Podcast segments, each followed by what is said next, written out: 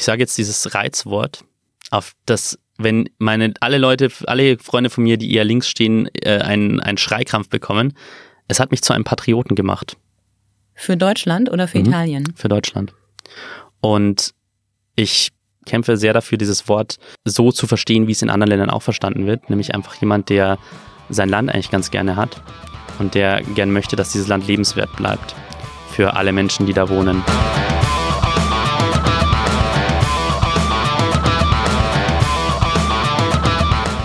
Herzlich willkommen zu einer neuen Folge von Sags Pauli, die heute etwas anders ist als alle anderen. Ich habe mir nämlich keinen Gast von außen ins Studio geholt, sondern meinen Kollegen Sebastian Heinrich. Eigentlich springt er immer in der Politikredaktion rum. Er ist aber auch einer, der hier im Podcaststudio relativ häufig sitzt. Er hat nämlich seinen eigenen. Und weil wir ja entschieden haben, dass wir ganz dreist ein bisschen Werbung füreinander machen wollen, ich aber politisch mit ihm wirklich nicht mithalten kann, habe ich mir überlegt, ich quetsch ihn mal ein bisschen aus. Hallo Sebastian. Servus, Andrea. Du bist ein bisschen nervös, hast du gesagt, ne? Extrem. Wovor hast du denn Angst? Ähm, ich denke, jeder Mensch ist immer dann nervös, wenn er auf eine Situation nicht besonders viel Einfluss hat. Und so fühle ich mich gerade. Ja, das stimmt insofern, weil ich dir ja wirklich nicht vorher wirklich erzählt habe, was ich so alles mit dir vorhabe. Ähm, ich habe nur so kleine fiese Hinweise gegeben. Also ich habe mir was überlegt oder jetzt hatte ich noch eine besondere Idee, was wir machen Das können. hat es nicht besser gemacht. Ja, tut mir leid. Dann bin ich gespannt, was du am Ende dieses Gesprächs dazu sagst. Ich auch. Dann fangen wir an, oder? Absolut. Also als allererstes möchte ich von dir mal gerne wissen, ähm, hast du Harry Potter gelesen? Nein. Nicht. Okay, dann weißt du auch nicht, was ein Time Turner ist. Sagt aber der Name eigentlich schon. Mhm. So ein kleines Gerät und wenn man das äh, vernünftig bedient, kann man die Zeit zurückdrehen und dem Tag sehr viel mehr Stunden geben, als er in Wahrheit hat. Ich glaube, du hast sowas.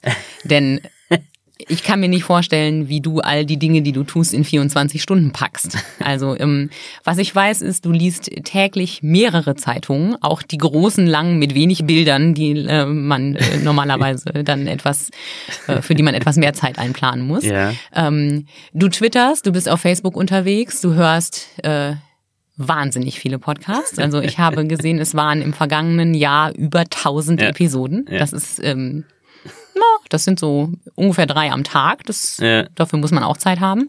Ist jetzt auch nicht so, dass du zwei Stunden pendeln würdest und deswegen so viel Zeit dafür im Zug hättest. Du führst eine Fernehe und Ja. jetzt, also noch zu allem obendrauf, arbeitest du auch noch Vollzeit. Ey, wann machst du das alles? Ja, Planung. Also viel, viel Planung tatsächlich. Oh, Süddeutsche, halbe Stunde. Zeit, halbe Ähm, Nee, Stunde. nee, Schwäbische, so- eine so- Stunde. so- Oder wie muss ich mir das So vorstellen? nicht, aber tatsächlich überlege ich mir jeden vor, am jeden, an jedem Abend, das klappt nicht immer, aber eigentlich versuche ich es jeden Abend zu machen. Das klingt jetzt sehr spießig, aber es ermöglicht mir halt tatsächlich all die Sachen zu machen, die ich, die mir wichtig sind. Ähm, meine Tage zu planen am Vorabend, zu überlegen, von der und der Uhrzeit mache ich das, möchte ich das erreichen. Das klappt manchmal nicht, weil irgendwann natürlich immer unvorhergesehene Sachen passieren können. Ähm, aber es hilft mir. Wie viel Zeit verbringst du womit? Ach, ja, und studieren tust du ja nebenbei auch noch Mhm. zu einem Überfluss. Habe ich gerade vergessen. Ja, Ähm, also, wie viel Zeit verbringst du womit? Was ist dir wichtig? Also so ein typischer Wochentagsablauf sieht halt so aus, dass ich ähm, ungefähr ausrechne, wenn ich Dienstanfang habe, so vier Stunden vorher mir Zeit nehme für Sport, also so banal gehen, ein bisschen laufen gehen oder ein bisschen Übungen machen und so weiter und so fort. Ähm, Körperhygiene, ähm, Frühstück und Zeitungslektüre. Also duschen tust du auch noch. Und Genau. so beruhigend. Also, ich glaube, das würde man merken, wenn ich es nicht täte, vor allem im Sommer. Wahrscheinlich. Ähm, und ähm, ja, eine Stunde immer, die für mein Studium, die ich jetzt in der Früh immer aufwende. Und dann gehst du zur Arbeit und fängst das eigentliche Arbeiten an. Genau. Wo ja auch nochmal eine ganze Menge Konzentration reinfließt. Hoffe ich ja. Hm, okay. ähm, jetzt ist es so, dass wenn man dir zuhört, nicht nur im Podcast, sondern auch in Redaktionskonferenzen oder wenn man dich zu irgendeinem Thema fragt, weil man irgendeine Idee hat, dass du ein unglaubliches Wissen hast. Ähm, Vielen Dank. Das, das- würde ich jetzt über mich nicht sagen, weil ich viele Menschen kenne, die, zu denen ich aufschaue und bei denen ich sage, die, die viel mehr wissen als ich und viel belesener sind als ich. Aber das freut mich, dass du das sagst. Aber in manchen Themen bist du schon extrem gut informiert. Du hast viele Jahreszahlen auf dem Kasten. Du weißt geschichtlich irgendwie immer ganz viel spontan, was ich definitiv nachschlagen oder googeln müsste. Ähm, wann hat das angefangen, dass du mit diesem ganzen Politikkram mehr als nur, ähm, ich sag mal, die Nachrichten verbunden hast? Ich habe eine, ein, ein Datum, das sich mir total eingeprägt hat, weil das das erste politische Ereignis war, das ich sehr stark bewusst wahrgenommen habe. Und das war, als ähm, Yitzhak Rabin, der äh, israelische Premierminister, ermordet wurde. Das war im Jahr 1995, im Herbst, im November, wenn ich es richtig zusammenbringe gerade. Und ich kann mich an diesen Tag super gut erinnern, weil, und das an das Ereignis super gut erinnern, weil wir damals, äh, meine Eltern immer schon ein großes Italien-Fable hatten und wir hatten damals Satellitenfernsehen zu Hause im Vorort von Regensburg, wo wir gewohnt haben und dann haben wir Samstagabends das italienische Wetten das manchmal angeschaut. Ich habe so mäßig was verstanden, wir fanden die Show trotzdem cool, weil man die Wetten natürlich verstanden hat, worum es da geht. Und dann wurde diese Sendung irgendwann unterbrochen und alle standen auf und haben waren total erschüttert und so weiter und dann kam meine Mutter erzählt, was jetzt gerade passiert war und die Sendung wurde unterbrochen. Und ähm, am nächsten Tag am Frühstückstisch habe ich dann gefragt, ja, was, wer war denn dieser Rabbin und was ist denn das, was, was heißt denn das? Und, und dann haben meine Eltern damals, war ich acht, ähm, so angefangen zu erklären, was der Nahostkonflikt ist und Israel und die Palästinenser und was, warum das so kompliziert ist. Das ist das Erste, woran ich mich erinnere. Das ist ein toughes Thema für einen Achtjährigen. Ja, aber ich, ich glaube, wie jedes Kind habe ich einfach dann halt nachgefragt. Und mhm.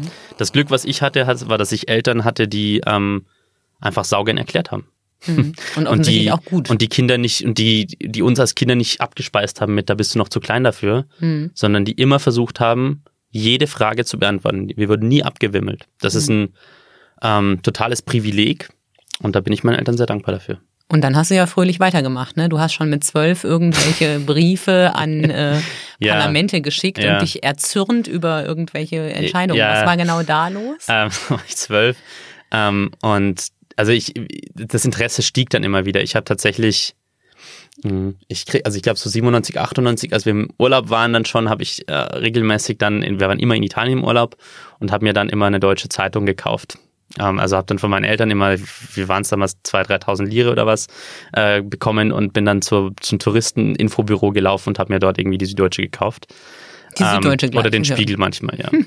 ist jetzt auch nicht gerade die übliche Lektüre für. Äh, ja, hat, aber wie gesagt, hat mich, hat mich halt, also ich habe jetzt damals sicher nicht alles verstanden und so, aber mich mhm. haben halt bestimmte Sachen interessiert und ich kann mich heute teilweise noch an Artikel erinnern, die ich damals gelesen habe. Und 99 war Kosovo-Krieg. Das war ja, wie gesagt, ich habe mich damals schon für Politik interessiert. Ich habe viele Sachen, an die ich mich gut erinnern kann, die ich damals sehr intensiv verfolgt habe. Also zum Beispiel Nordirland-Friedensabkommen ähm, 98 und dann ähm, auch Bosnienkrieg, wie das so zum Ende ging. Da habe ich schon so dumpfe Erinnerungen, dass ich das irgendwie verfolgt habe. Und Kosovo-Krieg war halt sehr, irgendwie sehr einschneidend, weil wir da sehr viel geredet haben zu Hause darüber am Küchentisch und ich das einfach halt so krass empfunden habe. Damals ich muss dazu sagen, meine Eltern ähm, sehr viel so aus, ich sag mal, weitesten Sinne mit diesen ganzen, aus dieser ganzen Friedensbewegungen ähm, oder so, also mein Vater eher so dieses 68er-Milieu mhm. und meine Mutter war sehr stark in den Grünen aktiv. Und ähm, ja, und mich, ich fand es einfach wahnsinnig krass damals, dass Deutschland jetzt zum ersten Mal seit dem Zweiten Weltkrieg da quasi ähm, sich an einem Kriegseinsatz beteiligt. Und ich habe damals ähm, Protestbrief, Protestbrief an die, ähm, an die Grünen geschickt, die damals in der Bundesregierung waren und ähm, ihnen gesagt, dass ich das nicht gut finde, dass sie. Also ich habe das, ich habe den, ich habe den Brief neulich wieder gefunden auf einer alten Festplatte. Ähm, der war überhaupt nicht, also überhaupt nicht irgendwie böse, also im Sinne von beleidigend oder so, so mhm. bürgermäßig, sondern äh, faktenbasiert. Ähm, Hast schon würd, schön durchargumentiert wahrscheinlich. Ja, ja. ja, weil ich ja auch relativ viel Nachrichten konsumiert habe damals schon. Und ähm, dann habe ich, um mich irgendwie zu informieren, da war dann Europawahlen in dem Jahr 99 habe ich dann, weil ich mich echt zu meiner Meinung bilden wollte, allen im Bundestag vertretenen Parteien an die Parteizentralen damals einen Brief geschickt und sie doch gebeten, bitte schicken Sie mir A, Ihr Parteiprogramm und B, Ihr Wahlprogramm für die Europawahlen. also wirklich von CSU, CDU bis hin zur PDS damals, also heutige Linkspartei. Ja, war das deine Idee oder mhm. haben dich deine Eltern da irgendwie mhm. ein bisschen draufgebracht? Missverständnis, dass gerade meine Großeltern damals viel hatten, weil die sehr konservativ so politisch sind mhm. oder waren. Leider sind sie ja beide verstorben. Und die damals geglaubt haben, ich sei da von meinen eher links tendierenden Eltern indoktriniert, worden. Aber mein, mein, mein Opa, der ist ein unglaublich äh, kluger und ähm, wie soll man sagen, gutmütiger Mensch ähm, war, der hat das dann relativ schnell eingesehen, dass schon ich das war. Mhm. Ist jetzt aber auch nicht gerade der übliche Umgang äh, eines Zwölfjährigen mit dem Thema Nachrichten. War das bei dir, also waren deine Geschwister auch so oder warst du da schon? Äh, also ich habe einen, einen Bruder, mhm. der auch sehr politisch interessiert ist. Also ich, ich glaube nicht so krass bei ihm dieses, dieser Politikfokus wie bei mir und so dieses Nerdige, mhm. aber mh, mm, er ist schon auch sehr, sehr politisch und sehr interessiert und ich, ich äh, unterhalte mich sehr gerne mit ihm, weil er sehr klug und ähm, sehr diskussionsfreudig ist. Und ähm, ja, und, ich, und das, das, macht Spaß. Also mir macht es halt grundsätzlich sau viel Spaß, mit anderen Menschen über P Politik zu reden. Ich rede aber auch über andere Themen, über Fußball oder über, keine Ahnung, über Filme oder Serien oder mhm. whatever, Musik. Also, ja. Mhm. Ähm, und in der Schule? Da warst du jemand, also hast du das quasi so zu Hause im stillen Kämmerlein gemacht oder warst du so ein bisschen auch damals schon der Nerd in der Klasse? Haben deine Mitschüler das mitbekommen? Mhm. Kinder können ja sehr grausam sein, wenn mhm. sich ähm, nicht jeder ganz konform verhält. Ähm, also ich, in der Grundschule war das ein bisschen exotisch. Das war damals in den 90ern, war es auch teilweise ein bisschen schwierig, weil in den 90ern, du kannst dich, du bist, du bist ja äh, gleiche Generation wie ich und mhm. damals war so dieser Fremdenfeindlichkeitshass sehr stark in den 90ern. Der ging da los, ja. Mhm. Also mit, da ist die Asylbewerberheime gebrannt haben und mhm. ähm, da war in der Klasse damals äh, in meiner Grundschule waren da teilweise echt üble Sprüche zu hören. Da ging es viel um die Russlanddeutschen, mhm. die damals die böse, die bösen Ausländer waren. Und da habe ich mich da habe ich teilweise mal ein, zwei Sachen nachgeplappert. Das war jetzt bevor ich zwölf war. Also da habe ich mhm. ein paar Sachen nachgeplappert zu Hause, für die ich mich meine Mutter dann sehr ähm, zur Rede gestellt hat. In mhm. sehr, sehr harten Worten. Und, ähm, Kannst du dich an eine konkrete Situation erinnern? Ja, ich. Magst du erzählen? Es gab eine Situation, als ich einen ähm, russlanddeutschen Mitschüler irgendwie mal in der Klasse mit äh, der blöde Russe oder so angeredet habe. Mhm. Und eine Lehrerin, das dann meiner Mutter, die Grundschullehrerin, das dann meiner Mutter gesagt hat und meine Mutter außer sich war mhm. und mir gesagt hat, was, wie schlimm das ist und was da, wohin das führen kann mhm. äh, mit Rassismus und Ausgrenzung und ähm, dass ich sowas nie wieder sagen soll und, und aber mir nicht erklärt einfach mach's nicht mehr, sondern mir erklärt warum. Genau, aber und später im Gymnasium war es dann, also ich bin dann mit 97, da war ich dann 10 ins Gymnasium gegangen in Bayern und da war das nicht mehr so ganz exotisch, dass man sich auch schon damals, auch in dem Alter schon ein bisschen so mit politischen mhm. Sachen interessiert hat. Ich kann mich an eine lustige Situation erinnern nach der Bundestagswahl 98. Da sind wir am Tag darauf ins, äh, ins Schullandheim gefahren oder in die Jugendherberge, so drei Tage im Bayerischen Wald und im Bus gab es dann Sprechchöre äh, auf der einen Seite die Leute, die geschrien haben, Kohl ist hohl und die anderen, die geschrien haben, Schröder ist ein Blöder. Und ähm, ja, also genau, und da, da, da war ich dann nicht mehr so ganz exotisch mit diesem Interesse. Ja. Aber gedisst worden dafür oder gemobbt in der Schule bist du nicht? Nee, gemobbt nicht, nee. Okay. Nee. Und dann äh, bist du durch die Schule gegangen, äh, hast dich weiterhin für Politik interessiert und dann kommt ja irgendwann der Moment, in dem man sich entscheidet, okay, was fange ich eigentlich mit meinen Interessen beruflich an? Mhm. Ähm, stand Politik für dich irgendwie auch mal zum aktiven selber mitmachen zur Debatte? Mhm. Interessanterweise nie ganz ernsthaft. Und zwar, ich glaube, das liegt daran, dass ich es ein paar Mal versucht habe als Jugendlicher. Ähm, ich habe ja, das habe ich in, in, in, der steilen These in meinem Podcast schon so ein paar Mal erwähnt. Ich bin ja ähm, insgesamt fast acht Jahre lang, meine ganzen Teenagerjahre habe ich in Italien verbracht. Ja, da kommen wir nachher noch zu. Und ähm, Ach so, nee, ich hatte mich in Deutschland schon mal so angefangen, so ein bisschen politisch zu interessieren und mal so ein bisschen reingehört bei so politischen Gruppen. In Regensburg gibt es ein Bürgerfest, das alle zwei Jahre stattfindet, wo auch so verschiedene politische Organisationen da sind und ich habe mich da auch vom Elternhaus geprägt, so ein bisschen mehr dann für die, für die eher Linksstehenden äh, mhm. interessiert und dazugehört. Habe aber sehr bald gemerkt, ich habe irgendwie irgendwas, irgendwas taugt mir da nicht. Mhm. Und äh, habe es in Italien dann auch wieder mit so eher so jetzt ja so eher auch eher so links sozialdemokratisch orientierten Organisationen, Jugendorganisationen probiert. Auch da bin ich nie ganz warm geworden. Dann gab es später in meinen Teenagerjahren auch nochmal so eine ähm, Sinistra Giovanile, also junge Linke quasi so. Auch da wieder ein bisschen mal ein, zwei Veranstaltungen da gewesen und auch wieder so, nee, irgendwas passt da nicht.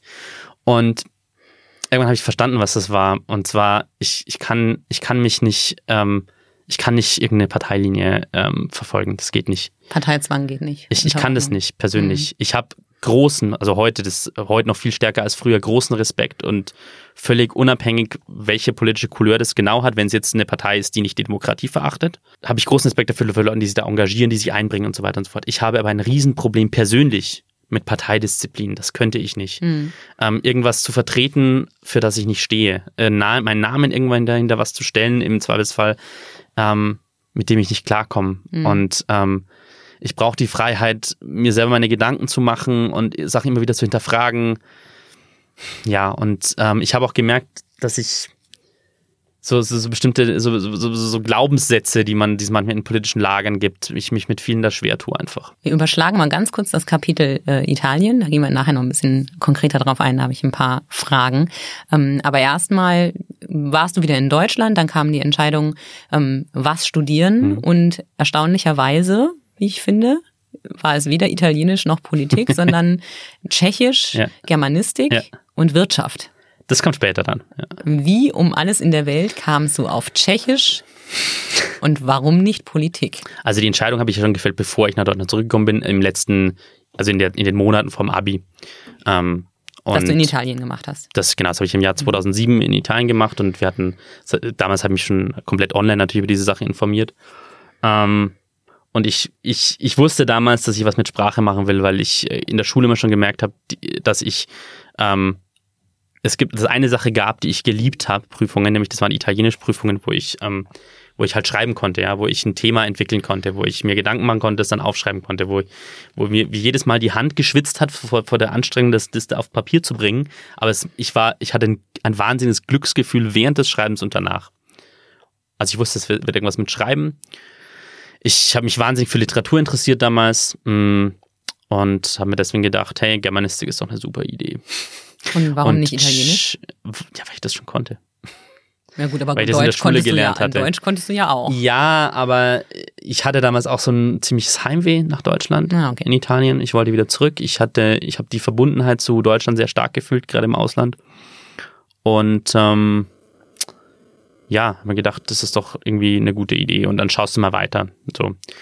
Das Glück auch, dass, obwohl mein Elternhaus jetzt finanziell nicht ähm, sehr üppig ausgestattet war, um es jetzt mal freundlich oder um es mal milde auszudrücken, ähm, trotzdem das Glück, dass meine Eltern mir gesagt haben, ähm, wichtig ist, dass du was machst, wofür du brennst sozusagen, was deine Leidenschaft ist und dann ähm, genau, und dann wirst du schon einen Weg finden, so quasi.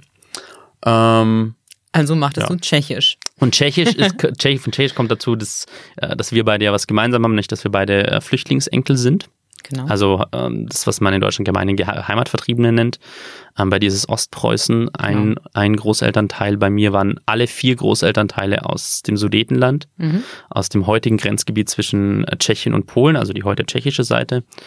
Ähm, genau, das war ja lange Zeit Österreich, also Habsburg, Österreich-Ungarn dann ähm, Tschechoslowakei und dann hat Hitler das ja äh, besetzt, noch vom Zweiten Weltkrieg, genau. Und ähm, die wurden ja dann vertrieben, die, die deutschsprachigen dort dann nach dem Zweiten Weltkrieg und äh, sind dann alle in Bayern gelandet. Und genau, und meine, meine Oma und meine Großtante, die sprachen noch relativ gut Tschechisch, mhm. weil die ähm, genau, und ich wollte einfach auch ein bisschen irgendwie eine Verbindung finden zu diesem Teil meiner Wurzeln, weil ich, damals war ich 20, immer mehr gemerkt habe, dass das halt nachwirkt in meiner Familie, dass das präsent ist, dass das immer da ist irgendwie. Hm. Ja, und ich zu wenig weiß. Hm. Guter, guter Grund. Und Wirtschaft aus reinen Vernunftgründen? Wirtschaft war dann später. Ich habe ja erst Germanistik und, und Tschechisch ähm, sechs Semester studiert. Ähm, eigentlich war ich schon relativ kurz vom Bachelor, hatte dann kurz vorher ein Praktikum bei der Zeitung gemacht und dann ging es halt bei der Zeitung sehr schnell. Und dann, äh, weil ich A gemerkt habe, okay, Journalismus ist es. Zweitens mhm. ähm, hat mir die Zeitung, die Mittelbayerische in Regensburg, ähm, angeboten, ähm, die Ausbildung dort zu machen und ein Volontariat, das mit verbunden war mit einer Berufsausbildung mit, ähm, und mit einem berufsbegleitenden Studium. Und es hat super gepasst zu ganz vielen Sachen. Ich habe damals wirklich, ich hatte echt so ein bisschen Zukunftsängste, wusste nicht, wie es wie geht's weiter, auch, auch wirtschaftlich, ähm, beruflich. Ähm, und dann hatte ich auch noch mal wirklich Bock, was in Anführungszeichen handfesteres zu studieren. Mhm. Mhm. Und habe dann Medienmanagement, also was halt ein BWL-Studium mit starkem Medienmarktfokus ist, ähm, noch studiert, genau. Okay, das passt ja gut zusammen. Ja. Und im Journalismus bist du dann auch wirklich angekommen, ne? Also wenn man sich jetzt so in Konferenzen erlebt oder wenn man, wenn man mitbekommt, äh, wie du Interviews führst oder wie begeistert du manchmal deine Geschichten hier bei uns verkaufst, wenn ja. du sagst, oh, ich habe noch das und das Interview mit dem und dem und er hat voll gute Sachen gesagt, super spannend, dann merkt man schon, dass du das jetzt nicht ähm, einfach nur als äh, einen Job verstehst, nee, sondern dass dich das wirklich ja. interessiert, was ja. du da tust. Das ist ein Beruf und ähm, ich bin, glaube ich, also wie gut ich bin, das mögen andere beurteilen, aber ähm, ich bin, glaube ich, schon ein Vollblutjournalist. Also ich mache, ähm, es hört auch nicht an der Redaktionsschwelle auf. Ähm, das äh, geht dir vermutlich auch so in deinem Job. Also ich weiß von dir, dass so. es dir auch so geht, weil wir uns auch immer wieder mal privat unterhalten. Ähm, ja, du kriegst auch schon mal spät abends noch irgendwelche WhatsApp von mir, ja, wo genau. steht, guck dir mal dieses genau. Podcast-Thema genau. an, genau. voll gut, oder? ja, aber das ist ja, gehört? wir haben ja auch schon mit, mit Kollegen aus anderen Abteilungen gesprochen, die dann gesagt haben, sie finden es ja total schlimm und befremdlich, dass das so ist, aber mhm. das ist, glaube ich, ganz viele Journalisten, die diesen Job super gerne machen, ähm, geht das so, dass das nicht mit, ähm, mit Feierabend aus ist, sondern dass sich das beschäftigt und das ist schön. Weil ja, das, das das Schöne daran ist ja, dass man halt ähm, sich für die Dinge, die man beruflich macht, auch ja. privat interessiert und nicht ja. andersrum. Es geht genau. ja erst nicht darum, dass man seinen Job mit nach Hause ja. nimmt, sondern äh, dass die Dinge, mit denen man sich beruflich befasst, einen halt privat auch wirklich ähm, beschäftigen noch. Genau. Genau. Ist ein geiler Job. So. Um das mal ganz umgangssprachlich zu sagen, es ist ein ganz toller Job. Sehr oft ist er das, das stimmt. Nicht immer, es gibt auch Nachteile. Also ich muss schon zugeben, vor allem seit ich ähm, im Digitalen bin, dass mich das Thema mit den, mit den ganzen äh, Kommentaren mhm. ähm, auf Social Media manchmal wirklich anfrisst. Also ja. das kann mir auch wirklich manchmal so einen Tag verleiden, wenn ja. gerade ein heftiges Thema ist, was da zum Teil ja. äh, an Kommentaren ähm, und an Abfälligkeiten und so unterwegs ist. Das ist so die Schattenseite, wie das ich finde. Das habe ich in meiner Arbeit in Regensburg gerade, wo ich auch viel im Digitalen gearbeitet habe, auch äh, teilweise sehr mhm. hat mich auch mitgenommen teilweise. Da gibt es auch Sachen, die, die vergisst du nicht. Und genau. wenn du, wenn du dann schon überlegst, okay, schon die Kommentare machen dich fertig, dann wirst du gar nicht wissen, wie, ähm, wie andere Menschen, die sich, ähm, die noch näher an, an, an Menschen, die sowas physisch erleben, rangehen, wie, wie das mitnimmt. Das ist schon. Heftig. Genau. Ja. Ähm, Du hast mal in irgendeinem Nebensatz gesagt, dass du auf alle Leserbriefe antwortest, mhm. die du bekommst. Jetzt sind die ja sehr oft ja. sehr polemisch und mhm. oft unsachlich und äh, gehen nicht wirklich argumentativ auf äh, deine Texte oder mhm. deine Leitartikel ein, sondern manchmal sind sie auch einfach nur ein, ähm, ich nenne es mal, Auskotzen schlechter Laune mhm. und du bist dann der Empfänger. Was antwortest du solchen Leuten denn? Also ich relativiere mal den Satz so insofern, dass ich jetzt nicht auf alle antworte, weil es gibt Fälle, die, wie du gesagt hast, wo es wirklich nur ums Beleidigen geht und wo ich ganz ehrlich, da, da hängt es ein bisschen von der Tagesform ab. Habe ich jetzt Bock auf eine Beschimpfung zu antworten? Ähm, ich habe zum Glück nie, das, nie den Fall gehabt, dass es wirklich strafrechtlich relevant war. Mhm. Ähm, und dann gehen wir ja auch dagegen vor. Genau, dann ja. würde ich mit dem Chefredakteur sprechen und sagen, okay, sollen wir den jetzt anzeigen? Ähm, sondern es sind dann einfach so Beschimpfungen, die einfach so, ja, die so substanzlos sind und gar nichts mit meinem Text zu tun haben oder mit meiner Arbeit. Ähm, und manchmal habe ich dann einfach keinen Bock. Aber bei den, selbst bei den Leserbriefen, die auch nur ein Fünkchen äh, an, an, an Substanz drin haben, versuche ich tatsächlich jeden zu beantworten. Das kann auch mal dauern, also auch mal ein, zwei, drei Wochen dauern, ähm, weil ich mir auch Zeit nehmen möchte und das nicht irgendwie nur sagen will, ja, danke, ich habe einen Brief erhalten, schöne Grüße, sondern mich auseinandersetzen möchte mit dem, was die Leute mir sagen.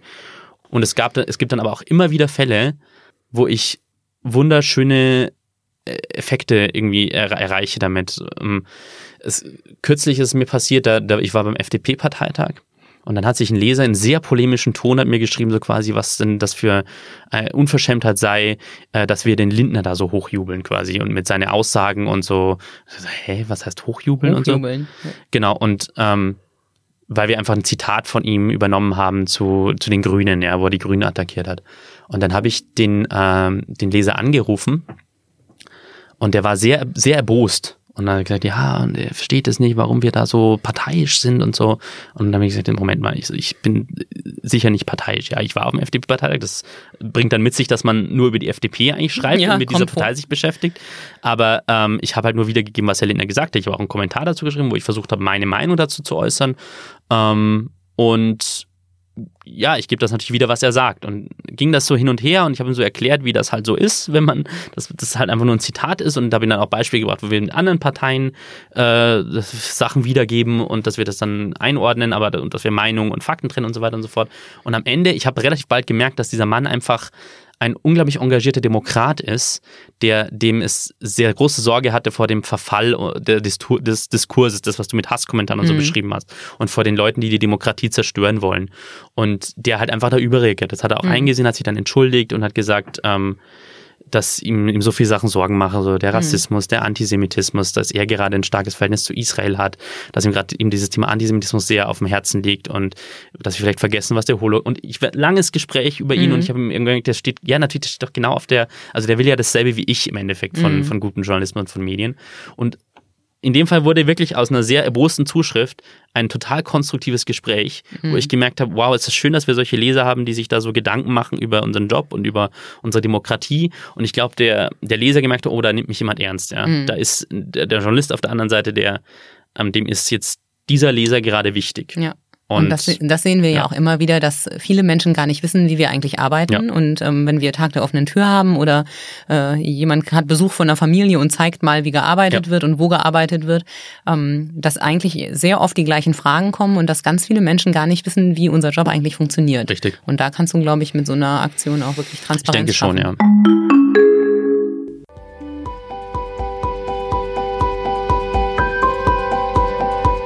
Tief im Herzen Oberschwabens werden kulinarische Träume wahr. Hier treffen feinste Zutaten aus der Heimat auf jahrhundertealte Braukunst. Hier trennt sich der Sage nach die Spreu vom Weizen. Hier sind wir in der fabelhaften Welt der Schussenrieder Biere. Ob vollmundig oder würzig, ob spritzig oder süffig, in der Schussenrieder Welt findet ein jedes Bier, ja mehr noch ein jeder Geschmack, sein Zuhause. So auch Ott Spezial, das Traditionsbier in einer 0,5 Liter Flasche hochprämiert und wertvoll in seiner Anmutung, gebraut und vollendet mit den besten Rohstoffen Oberschwabens. All dies macht Ott Spezial zu einem wahrhaft stolzen Bier. Allerdings war es ziemlich einsam und wünschte sich einen Partner, der gemeinsam mit ihm durchs Leben geht. Die Biermacher von Schussenrieder erhörten diesen Wunsch und ließen ihn wahr werden. Sie zauberten das Ott Spezial in der 0,3 Liter Bügelflasche Ebenso lecker, ebenso hochprämiert und natürlich mit den feinsten Zutaten aus der Region. Gemeinsam ziehen das kleine und das große Ortsspezial nun in die weite Welt hinaus, angetreten, um den aufregenden Geschmack unserer Heimat und das Volk zu bringen. So schmeckt Oberschwaben.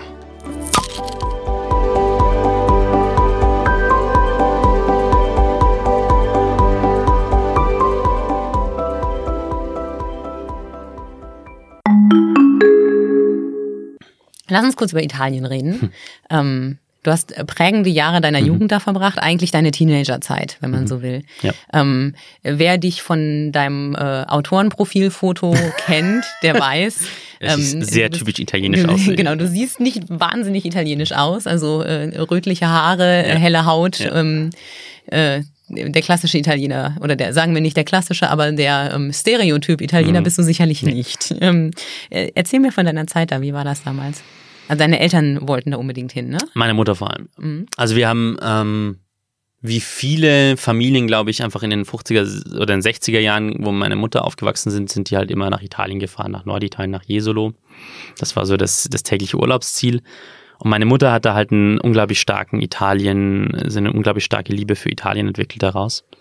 Und seit ich denken kann, sind wir ähm, im Urlaub in Italien gewesen, jedes Jahr. Mhm. In Sardinien, Süditalien dann und immer im Süden. Und ähm, ein Jahr waren wir dann ähm, in, in Kampanien und dann äh, in einem Reiseführer wurde uns dann ein anderer Ort empfohlen, Castellabate, ein sehr schöner Ort sind wir hingefahren und meine Mutter hat dann relativ schnell gesagt, okay, dann machen wir nächstes Jahr Urlaub. Dann haben wir da drei Jahre in Folge Urlaub gemacht und eines Tages begab es sich, dass äh, auf dem Weg zwischen dem Parkplatz, wo wir geparkt haben, und dem Strand ein Immobilienmakler lag. Also das war da so und da ist meine Mutter dann ein paar Mal stehen geblieben und hat dann gesehen, was so die Häuser kosten. Mhm. Und dann hat sie binnen weniger Tage die Entscheidung gefällt, dass wir jetzt umziehen. Deine Mutter hat das entschieden? Sie hat Dein Vater, durfte das dein Vater entschieden und äh, hat sozusagen, naja, sagen wir sehr, sehr offensiv dafür geworben bei den anderen Familienmitgliedern. Mhm. Und ähm, ich glaube, wenn wir wirklich uns massiv widersetzt hätten, hätte sie es auch nicht gemacht, glaube ich.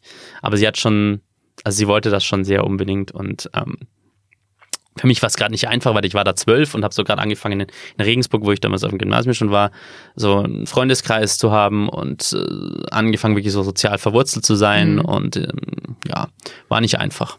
Genau, aber dann 1999, kurz vor Weihnachten sind wir umgezogen.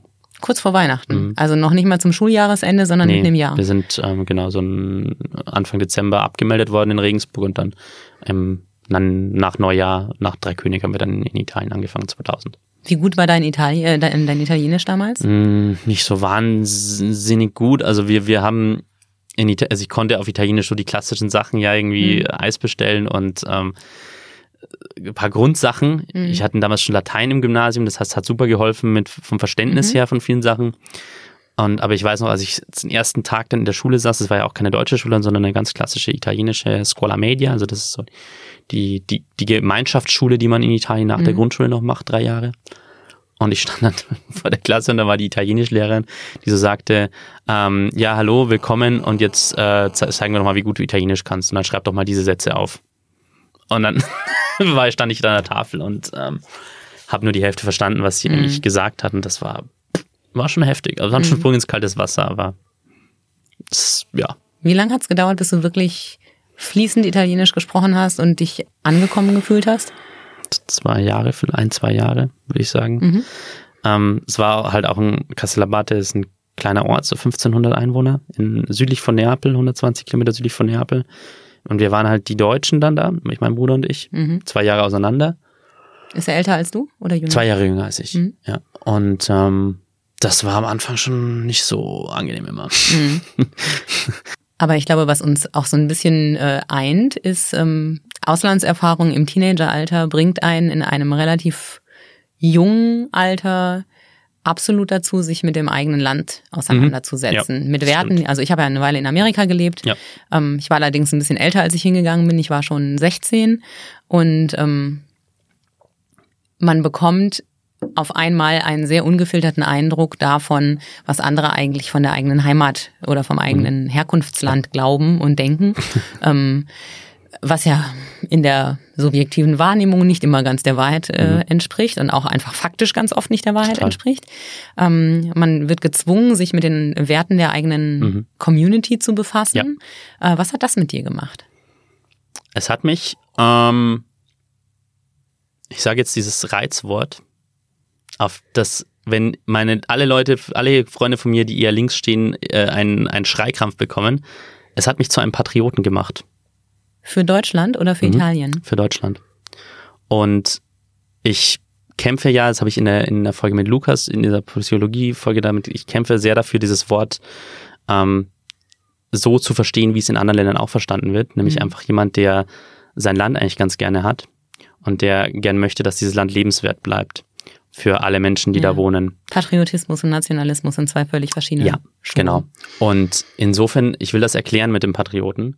Ähm, es hat mir klar gemacht, dass es sehr viele Dinge gibt, die wir in Deutschland für selbstverständlich halten, die es in anderen Teilen der Welt nicht gibt und auch schon in anderen Teilen Europas, obwohl jetzt auch Italien ja noch ein erste Weltland ist und ne, also das nicht vergleichbar ist mit anderen Teilen der Welt. Aber ähm, dass wir zum Beispiel ein Bildungssystem haben, das eigentlich so schlecht gar nicht ist. ein Sozialsystem ist, das eigentlich echt ganz gut ist, ein Gesundheitssystem ist, das haben das echt ziemlich cool ist. Und das banalste Beispiel, was bei mir eine sehr große Rolle gespielt hat, ähm, dass halt in Deutschland es sowas wie BAföG gibt, ja. Mhm. Dass es Menschen erlebt, äh, Menschen ermöglicht, bei allen Schwächen und bei allen Barrieren, die es trotzdem gibt, weil trotzdem in Deutschland viele Arbeiterkinder nicht studieren, obwohl sie es vielleicht könnten. Das liegt aber gar nicht mal so sehr am System, sondern eher an der Mentalität bei, bei vielen Menschen. Ähm, ja, das gibt's halt zum Beispiel in Italien nicht, sowas wie BAföG. Mhm. Und ähm, das sind so Sachen, die man sehr wertschätzen lernt. Ähm, auch die, dass wir trotzdem, glaube ich, trotz aller Probleme eine politische Kultur haben, die, die, die ziemlich gut ist. Ähm, dass unsere Institutionen ziemlich gut funktionieren und, und, und, und diese Sachen meine ich. Und das natürlich auch, das ist auch ähm, ja, was ich, was die Kultur angeht, was die, was, was die Landschaften angeht, was, was das Kulinarische angeht und so weiter und so fort. Man merkt ja halt bei ganz vielen Sachen immer erst, dass sie empfehlen, wenn man sie nicht hat. Mhm. Und ähm, insofern, das meine ich mit, mit, mit Patriotismus. Jetzt finde ich es total spannend, dass ähm, du sagst, als du in Italien warst, hast du Deutschland mehr zu schätzen gelernt. Mhm. Ähm, seit du wieder in Deutschland bist, hast du den Landstrich, den du als Kind gehasst hast, ähm, siehst du ihn plötzlich etwas verklärter und findest, es ist auch nach, ein Nachhausekommen. Das habe ich zumindest in einem deiner zahlreichen ja, ähm, Blogbeiträge ich, irgendwo noch. Ja, ja, ja, wobei ich den, den Landstrich ja nicht, nicht, nicht immer gehasst habe. Es gab Momente, die wie jeder Teenager, glaube ich, wo man, ähm, wo man sich sehr schwer tut mit, mit seinem Umfeld. Mhm. Und das war halt in Süditalien gerade teilweise ähm, ja so ein gewisse ja, so Aspekte der Mentalität, ja, also so einen gewissen sich so die Arme nach oben hin und sagen, ja, kann man ja eh nichts machen. Und mhm. äh, so dieser Katholizismus, dieser sehr, sehr krasse, mhm. sehr, sehr präsente und sehr ausschließende Katholizismus, mhm. teilweise in, Südi, in den Süditeilen teilweise noch praktiziert wird. Mhm. Doppelmoral, die damit einhergeht in ganz vielen Sachen, ähm, Frauenbild, ähm, das echt schwierig ist, teilweise noch gerade auf dem Land. Ähm, und diese Dinge, mit denen hatte ich große Probleme, aber ich hatte ja auch einen Freundeskreis damals, der da ganz anders getickt hat. Mhm. Und ähm, das ist ja auch, da hat sich auch, da bewegt sich ja auch viel und ähm, klar, und das prägt total. Und ich habe halt einfach ein, ein paar, so eine Handvoll wirklich ganz, ganz großartiger Freunde da, die, denen ich ähm, so vertraue wie kaum jemanden anderem. Und das ist das macht's halt aus. Also ich meine, Heimat ist ja auch immer, sind ja auch immer die Menschen. Aber wie schön, dass es so lange gehalten hat, weil so 20 Jahre später das noch sagen zu können, ist eine ziemlich tolle Angelegenheit. Mm, ja, aber es hat, es hat auch viel mit den digitalen Medien natürlich zu tun, mit Klar. sozialen Netzwerken, mit den Möglichkeiten mhm. vernetzt zu bleiben. Ja, ich bin da auch nicht immer ganz gut. Manchmal passiert es echt, dass ich monatelang mit den Leuten nicht schreibe. Aber das sind so Freundschaften, bei denen ich weiß, auch wenn ich monatelang mich mit den Leuten kein Wort von denen höre, dass ich dann das nächste Mal, wenn wir uns treffen, wieder sofort da anfangen kann, wo ich aufgehört habe vorher. Ich muss gerade total lächeln, weil es mir ganz genauso mit meinen Amerikanern geht. Ja. Und auch wenn man sich wirklich mal ein paar Wochen oder Monate oder vielleicht sogar mal ein halbes Jahr nichts voneinander gehört hat, ich weiß genau, in dem Moment, wo ich rüberfliege oder wo wir telefonieren oder uns sehen, ist es, äh, machen wir einfach da weiter, wo wir aufgehört ja. haben. Genau. Ähm, was ist Italienisch an dir? Außer deiner Frau? Ähm, ja, ja, also ich, ich, also meine, Frau ist, ähm, ist ein extrem wichtiger Bestandteil meines Lebens natürlich und ich habe ihr unfassbar viel zu verdanken. Und ähm, ja, ich würde jetzt mal sagen, das ist tatsächlich das Wichtigste, äh, was an, was an meinem Leben italienisch ist. Also ähm, mit großem Abstand. Aber ähm, ja, was ist an mir italienisch? Ich, also ich glaube, ich, ich, ich sag's mal so, ich glaube, ich habe bei beiden Ländern stehe ich bis heute ratlos vor manchen Sachen, die ich nicht verstehe. Mhm. Und was an mir italienisch ist, sind die Sachen, die ich an, es gibt ein paar Sachen, die ich an Deutschland einfach, die nicht in mein Gehirn rein wollen. Ähm, zum Beispiel das Verhältnis zum Essen, das es in Deutschland gibt. Da hattest du ja auch schon mindestens zwei Folgen in deinem Podcast, wo es sehr stark darum ging und wo ja. es auch beklagt wurde. Ja, dass, dass wir, wir, einfach unser Deutschen Essen nicht schätzen. so unglaublich wenig Geld für unser, also um, ja. verhältnismäßig so unglaublich wenig Geld ausgeben für unser Essen. Und der Kollege Nüffenegger, der bei dir in der zweiten Folge da war, der hat das mal sehr schön auf den Punkt gebracht und gesagt hat, ich, er, er versteht das nicht und das geht mir ganz genauso, wie es Menschen gibt, die mit einem so einem durchschnittlichen Gehalt in, im Monat irgendwie 600, 700 Euro für ihre Leasingrate, für, ihren, für ihr großes Auto ausgeben. Mhm. Und dann sagen, sie hätten nicht das Geld, was vielleicht dann auch objektiv stimmt, sie haben nicht das Geld, ähm, sich ordentliches Fleisch zu kaufen mhm. oder ähm, ja, das Auto ist des Deutschen heilige Kuh. Und das ne? werde ich nie verstehen. Und das mhm. ist ja auch in anderen Ländern völlig anders. Das ist ja. in Frankreich, in Spanien, in Portugal und in Italien auch ja. echt anders. Also, dass im Verhältnis zum Einkommen halt die Menschen deutlich mehr Geld fürs mhm. Essen ausgeben. Und das Bewusstsein fürs Essen viel größer ist, was man an so ja. handfesten Sachen festmacht, wie das es in Italien diese schrecklichen Regale mit den ganzen Konservengerichten nicht gibt, mit mhm. äh, Erbseneintopf und äh, Spaghetti mit Tomatensauce aus der Dose. Ähm, das gibt es in Italien zum Glück nicht. Und das ist eine Sache, die ich nie verstehen werde an Deutschland. Ähm, und das, also ich glaube, so ein gewisses Bewusstsein für, fassen wir es mal zusammen, für die schönen Dinge im Leben mhm. und dem Wert, den man ihm geben muss, ähm, könnte man vielleicht als italienisch bezeichnen. La Dolce Vita passt nicht unbedingt so zum äh, Gesamtbild des Deutschen. Ne? Wir sind ja, nicht als die Genießer. Ich meine, mit dem äh, Dolce Vita, da habe ich auch so ein bisschen Problem mit diesem Ausspruch, weil das auch immer so ein sehr romantisiertes Italienbild ist und das Leben in Italien kann extrem hart sein. Mhm. Und ähm, Italien hat eine Menge wirklich großer Probleme, die ähm, viele Menschen in meinem Bekanntenkreis, die, also aus dem italienischen Bekanntenkreis, echt sehr fertig machen. Ähm, Italien hat auch gerade politisch eine sehr schwierige Lage. Ähm, mhm. Und da, da wehre ich mich immer sehr, deswegen bin ich so ein bisschen zusammengezogen bei dem La Dolce Vita, weil das so suggeriert, dass das alles so leicht, so leicht und luftig in Italien und locker wäre. Und das ist es halt nicht, aber ähm, ja. Aber das, was gut ist, wissen sie zu genießen. Und das ist ja in Deutschland oft so. Mehr Menschen tun das ja, ja würde ich also schon sagen. Ich finde, ja. in Deutschland ist es oft so, ähm, wir, wir trauen uns das manchmal nicht, äh, zu sagen, das, was richtig toll ist. Also ja. es ist viel deutscher zu sagen, ja, ach, ja. geht schon, passt ja. schon.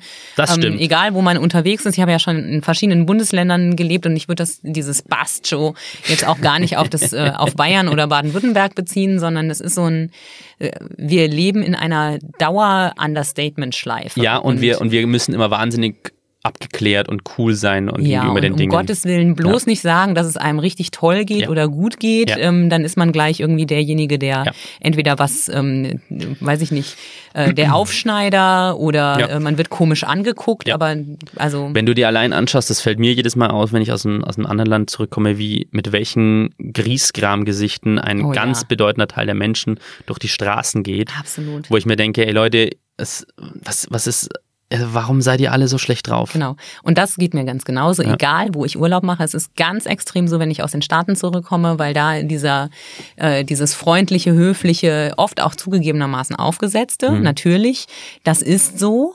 Ähm, aber es führt zu einer anderen Gesamtstimmung. Wenn ich Mhm. in den USA in einem Supermarkt bin, dann werde ich begrüßt mit der Frage, wie es mir heute geht. Mhm. Ähm, ich werde an der Kasse total freundlich bedankt, Mhm. äh, behandelt. Und ähm, nachdem mir jemand auch noch angeboten hat, für mich meine Tüte einzupacken, was ich nicht haben muss, was ich aber annehmen kann, wenn ich Mhm. sage, okay, der ne, braucht halt auch die Kohle als äh, Supermarkteinpacker, ähm, dann bitte, dann werde ich noch mit einer höflichen Floskel verabschiedet. Mhm. Das gleiche passiert, wenn ich irgendwo in ähm, Großbritannien unterwegs bin oder in Irland. Letztes Jahr war ich in, in Irland zum Wanderurlaub und jeder Mensch auf der Straße, der mir begegnet ist, in jedem Supermarkt, hat mich freundlich angelächelt. Und diese Griesgrämigkeit, die geht mir fürchterlich auf die Nerven, ähm, so, ja. wenn ich aus dem Ausland nach Deutschland zurückkomme. Und ähm, dann frage ich mich immer, ja, okay, wir Deutschen haben im Ausland den ähm, Ruf pünktlich Mhm. und korrekt und ähm, zuverlässig zu sein. Vieles davon stimmt, glaube Mhm. ich, auch. Also wenn man so die Lebenseinstellungen sieht und das, worauf die Deutschen oft Wert legen, glaube ich, dass diese Stereotypen schon oft zutreffen. Mhm. Ja. Ähm, aber ich wundere mich manchmal, dass überhaupt noch jemand mit uns redet, weil wir schon Ja. zum Teil wirklich Wo, wobei, da möchte ich eine. Lanze brechen wieder für, für, für, für unser Land, ähm, dass wir auf der anderen Seite, gerade was habe ich in Italien sehr stark wahrgenommen, zum Beispiel von den Touristen, von den Na Nationalitäten der Touristen eigentlich mit die beliebtesten sind ja noch, in vielen Bereichen. Gut, wir Weil- sind nicht ganz so unhöflich nee, wie andere. Nee, da geht es gar nicht um das Thema Höflichkeit, sondern tatsächlich, dass viele Leute, gerade in so Regionen jetzt, wo ich gewohnt habe, da ist sehr viele Ausgrabungsstätten, viel griechische Antike, ähm, dass die Leute halt berichten, dass es äh, unter den Besuchergruppen halt immer wahnsinnig viele Deutsche gibt, die sich für diese Sachen wirklich interessieren, die ähm, ja, die sehr, ähm, die auch inzwischen sogar die, die, die Generationen, die so nach dem Zweiten Weltkrieg geboren sind, so echt so ein so eine Offenheit mitbringen und so, ein, so, ein, so eine kulturelle Beflissenheit, ähm, das, das muss man auch sagen. Das, das gehört auch zur Wahrheit dazu. Und natürlich gibt es dann aber auch den anderen Teil, dass wir halt wirklich echt als extrem unentspannt gelten und als extrem verkrampft teilweise und auch mit einer ziemlichen Berechtigung. Ähm, ja, Erwartungshaltung ist schon immer relativ hoch beim Deutschen. es gibt, ne? es gab, ich habe mal in einem Spiegelartikel Anfang der Nullerjahre, den ich damals in Italien also den Spiegel gekauft habe und das gelesen habe. Ich weiß nicht, ob du dich erinnern kannst, da gab es mal eine ziemliche Verstimmung zwischen Italien und Deutschland, als Berlusconi Premierminister war in Italien und der sich damals mit Martin Schulz, der Parlamentspräsident war in, im Europaparlament, nee, der war nicht Parlamentspräsident, sondern ähm, Chef der Sozialdemokraten. Egal, jedenfalls hat er ihn nach einer Rede kritisiert, so für die Art, wie er sein Land führt und wie er die Justiz nicht, nicht achtet und den Rechtsstaat kaputt macht und so. Und Berlusconi sagt ihm dann so quasi, ähm, sie können im nächsten, ich plane gerade einen Film, da können sie den KZ-Aufseher spielen, Oh. Herr Schulz. Und das war ein Riesen, da gab es einen riesen Eklat und Ja. äh, die, die, die Stimmung zwischen Deutschland und Italien war sehr schlecht. Da gab es eben eine Spiegelgeschichte über dieses Verhältnis zwischen Deutschland und Italien. Und da gab es diesen schönen Satz, den ein, ich glaube, ein italienischer Schriftsteller hat ihm mal gesagt, ähm, die Italiener respektieren die Deutschen, aber lieben sie nicht. Und die Italiener lieben, äh, die Deutschen lieben die Italiener, aber respektieren sie nicht. Ja, da steckt viel Wahrheit drin. Und da steckt echt eine ziemliche, da steckt viel Wahrheit drin, ja. Hm. Und ähm, ich sag mal so, wenn man sich mit äh, den menschlichen Beziehungen so beschäftigt, weiß man ja eigentlich, dass Respekt ohne Liebe, also irgendwie nicht funktionieren. Mhm. Also dass Liebe ohne Respekt nicht genauso. funktioniert und Respekt ohne eine gewisse Liebe auch nicht. Genau, genau. Und das ist vielleicht so das, Grund, das Grundproblem äh, im Verhältnis so, was, ja, äh, vielleicht können wir auf, auf beiden, also der Seiten da ein bisschen, ein bisschen zulegen. ähm, wenn wir über Italien reden, kannst du dir vorstellen, da nochmal zu leben? Ja. Aber ist aktuell kein Ist jetzt konkreter kein, Plan. kein, kein konkreter Plan, kein aktuelles Thema, aber ich ähm, kann mir das grundsätzlich schon, das, das spielt dann viel mit, ja, also Familie, ähm, dass meine Frau da auch arbeiten kann und es war so, dass es bei ihr passt. Aber ich habe jetzt auch eine, eine zweite Familie quasi, Mhm. also die, die in dem von meiner Frau, in, die, wunder, die wunderbar ist. Ah, Und- eine Liebeserklärung nach der anderen hier. Mhm. Sehr schön. Und zu der ich mich unglaublich zugehörig fühle auch, weil sie, weil sie wunderbar ist einfach. Mhm. Ja. Ähm, jetzt eint uns ja nicht nur die Erfahrung, dass wir ähm, beide Redakteure sind, also wir haben den gleichen Job sozusagen, wenn auch mit etwas unterschiedlichen Schwerpunkten. Wir haben beide Auslandserfahrung, ähm, wir hören beide eine sehr ähnliche Art von Musik, wie wir festgestellt haben. äh, wir haben uns neulich äh, sehr über ähm, Songs wie, ah, was war's denn? Ähm, Ähm, Last Resort von Last Papa Resort Roach. von Papa Roach. Ja. Damit ging es los, genau. Dann ging es weiter zu Linkin Park, Ja. System of a Down. Ja. Also ähm, wir haben in unserer Jugend offensichtlich die gleichen äh, Songs laut mitgegrölt Mhm. und geschmettert. Ähm, Gibt es eine gewisse Überschneidung? ja, genau. Äh, übrigens ähm, auch was, was glaube ich manche Leute ein bisschen irritiert, weil ähm, wir ja ab und zu so doch einen eher seriösen Eindruck nach außen vermitteln müssen und äh, dann Tja. äh, Mir ist es schon passiert, dass ich zum Termin vorgefahren bin im, äh, in, in Blüschen und äh, hochgesteckten Haaren Ja. und aus dem Auto dröhnte System of a Down und Ja. ich mit sehr irritierten Blicken begrüßt wurde. Aber es macht immer wieder Spaß, wenn man ähm, auch äh, solche Stereotypen mal bricht und Total. Menschen überrascht. Ähm, übrigens eint uns noch eine Kleinigkeit. Okay. Da, damals kannten wir uns noch gar nicht. Aber bei dem großen Aschermittwoch, dem politischen Aschermittwoch, ähm, bei dem Martin Schulz Mhm. als äh, der Retter der SPD und der neue 2017, Kanzlerkandidat äh, ähm, gefeiert wurde, Mhm. äh, frenetisch gefeiert wurde, um diesen ähm, Begriff mal zu strapazieren, äh, waren wir beide vor Ort in Mhm. Vilshofen für unterschiedliche Zeitungen. Mhm. Wir kannten uns noch nicht. Ähm, ich habe gestern deinen Text gelesen und meinen Text nochmal Mhm. Okay. gelesen. Ich habe die Fotos durchgeschaut, ob ich dich vielleicht möglicherweise sogar irgendwo fotografiert hatte. Ich habe dich nicht gefunden, Okay. aber ich fand es sehr witzig, dass sich da unsere Wege schon gekreuzt Ja, haben, ohne dass wir von der Existenz des anderen Ja. irgendwie wussten oder geahnt hätten, dass sich unsere Ja. ähm, beruflichen Wege mal äh, quasi nicht nur kreuzen, sondern dann ein Stück weit gemeinsam verlaufen. Das fand ich sehr interessant. Ähm, wir haben aber noch eine Gemeinsamkeit und Okay. zwar eine sehr große. Okay. Wir sind podcast-süchtig. Ja, das ist total, ja. Wir machen ja. sie nicht nur, wir hören sie auch Absolut. quasi ununterbrochen. Ja. Also ich sehe dich mindestens so oft mit äh, Kopfhörern im Ohr, äh, wie ich sie auch habe. Ja. Und ähm, verrätst du mir erstmal bitte, welches deine Lieblingspodcasts sind? Ähm, gibt's viele, da gibt's so viele. Gib mir die Top 5. Ähm, also soll ich jetzt aus dem Gedächtnis raus Ja. oder soll ich meine Spon Statistik nee, nee, anschauen? nee, Okay. spontan Antwort. Ähm. wenn ich dir nur noch, äh, wenn du die, den nächsten Monat nur fünf Podcasts hören dürftest, Okay. welche wären es? Da wäre auf jeden Fall dabei ähm, The Daily von der New York Times. Ähm, ein, einer der großartigsten Podcasts der Welt, finde ich. Ähm, New York Times ist einfach eine großartige Zeitung und die machen ja, das Konzept ist quasi, dass sie jeden Tag über ein politisches Thema, also es ist fast immer ein politisches Thema. Ja. Manchmal ist auch ein bisschen Kultur dabei, aber das hat immer einen politischen Aspekt eigentlich. Ja, eigentlich ja. Und ähm, da so 20 Minuten lang mit einem Journalisten aus dem Haus, der sich enorm auskennt mit dem Thema, der da recherchiert dazu, ähm, über dieses Thema reden mit einem wahnsinnig guten Moderator, dem Michael Barbaro. Ähm, und habe ich so unglaublich viel schon gelernt bei diesem Podcast über US-Politik, über US-Gesellschaft. Ähm, ja, dann ist er einfach wahnsinnig gut gemacht. Der macht, der hat wirklich Suchtpotenzial. Er ist meistens so, dass du dann von Anfang bis Ende tust dir schon, tue ich mir schon schwer, auf den Pauseknopf zu drücken, also weil das echt so fesselnd ist teilweise. Das ist ein großes Vorbild auch, finde ich, für, für jeden, der, der politische Podcasts macht. Erscheint leider jeden Tag bei uns um 12 Uhr deutscher Ja. Zeit. Äh, völlig Ich höre den meistens abends. Ja, ich auch, genau. ja. Das ist auch meiner meiner Favoriten.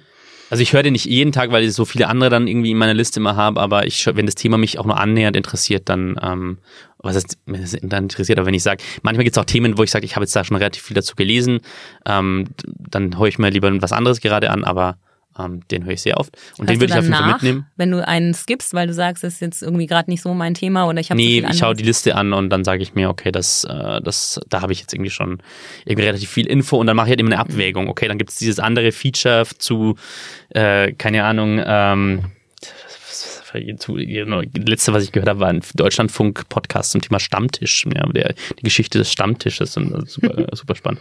Ähm, genau, Okay. was würde ich sonst noch mitnehmen? Ähm, fünf hast du gesagt. Fünf. Ähm, den Transalpinen Podcast von der von Zeit Online. Servus, Grüezi und Hallo. Ja, sehr, sehr schön. Drei Kollegen ähm, aus den Redaktionen der Zeit ähm, in, in Berlin, also Zeit Online, Politikredaktion, der Lenz Jakobsen. Ähm, der aber in äh, Vaterschutz geht, wenn man genau, so will. Und, genau. Äh, der Florian Gasser von, von den Österreich-Seiten und der Matthias Daum von den, von den Schweiz-Seiten, die sich immer zwei Themen rauspicken und über diese zwei Themen reden, wie ist das in, in euren Ländern? Also der, der, wie ist das in Deutschland, Österreich, Schweiz? Und das ist so spannend, weil wir gerade als Deutsche so unglaublich wenig wissen. Also Österreich vielleicht gerade noch ein bisschen. Also wenn man in, in Bayern aufgewachsen ist wie ich, dann weiß man ein bisschen mehr vielleicht über Österreich, aber auch nicht wirklich viel.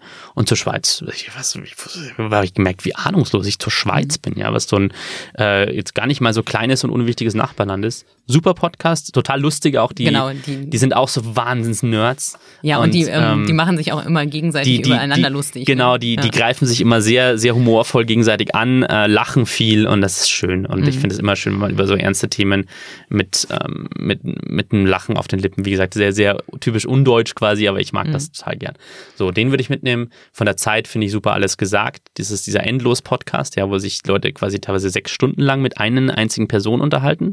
Also so, so sag's Pauli XXL quasi. Ja, also äh, Leute ist gut. Es sind ja ähm, Christoph Promis, ja, und genau. Jochen Wegener, Äh, ähm, ja. die Chefredakteure von Zeit Online und Genau. Zeit Magazin und die haben schon ziemlich, ziemlich coole Menschen Ja. immer da. Genau. Aber auch eine spannende Mischung. total, also die sind super und wir haben sich auch am Anfang gedacht, kann ich sechs Stunden lang ein Gespräch zu hören und dann Mhm. Oh habe ja, nach zwei, dreimal gemerkt, natürlich kannst du und es ist super spannend.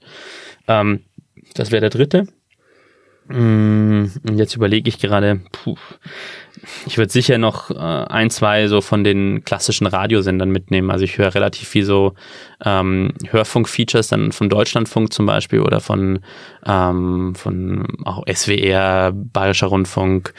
Ähm, äh, ja, also einen davon, sagen wir mal so. Und ähm, hm, jetzt muss ich überlegen, was würde ich denn noch mitnehmen? Mm, Sag du doch noch einen. Sag ich noch ein. Also ähm, bei Alles gesagt und dem Daily gehen wir d'accord. Äh, ich bin ein großer Fan von Zeitverbrechen. Wir machen hier gerade voll die Werbung für die Zeit-Podcasts, aber das sind Hm. Ja. tatsächlich die besten. die Ich schaue gerade auf mein Handy selber noch, Ja, ob, ich noch auf so Handy. ob ich noch so einen finde, den ich super viel Ähm, höre. Ich höre wahnsinnig viele amerikanische Podcasts. Also ich würde nicht verzichten wollen auf ähm, This American Life. Mhm. Ähm, Ja. Ich würde nicht verzichten wollen auf ähm, Beautiful Anonymous. Mhm. Also This American Life ist äh, ein Podcast, bei dem hat das war mein meine Einstiegsdroge, wenn man so will. Damit habe ich angefangen und damit war mir das Konzept, warum Podcast ein grandioses Medium sind, ähm, sofort nach der ersten Folge klar. Mhm.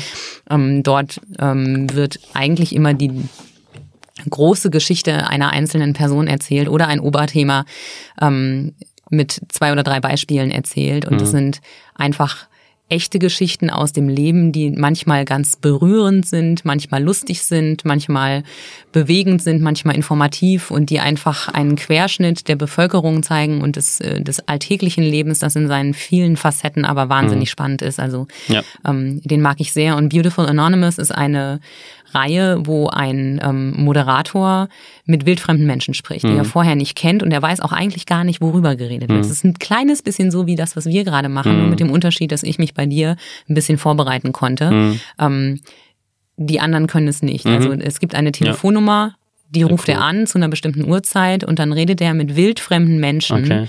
ähm, über ihr Problem, über Ja. ihr Leben und ähm, es ist manchmal wahnsinnig bewegend. Es hat diesen spannenden Aspekt, dass wenn jemand ähm, anonym Mhm. Erzählen kann und diesen geschützten Raum hat von ich treffe den nie wieder, Mhm. ich werde für das, was ich jetzt sage, nicht zur Rechenschaft gezogen, ich muss nicht erklären, ähm, wie es sich entwickelt hat oder was aus mir irgendwann später geworden ist. Ähm, das, das ergibt ein ganz, eine ganz besondere Gesprächsatmosphäre, die finde ich äh, grandios, den höre Mhm. ich sehr gern.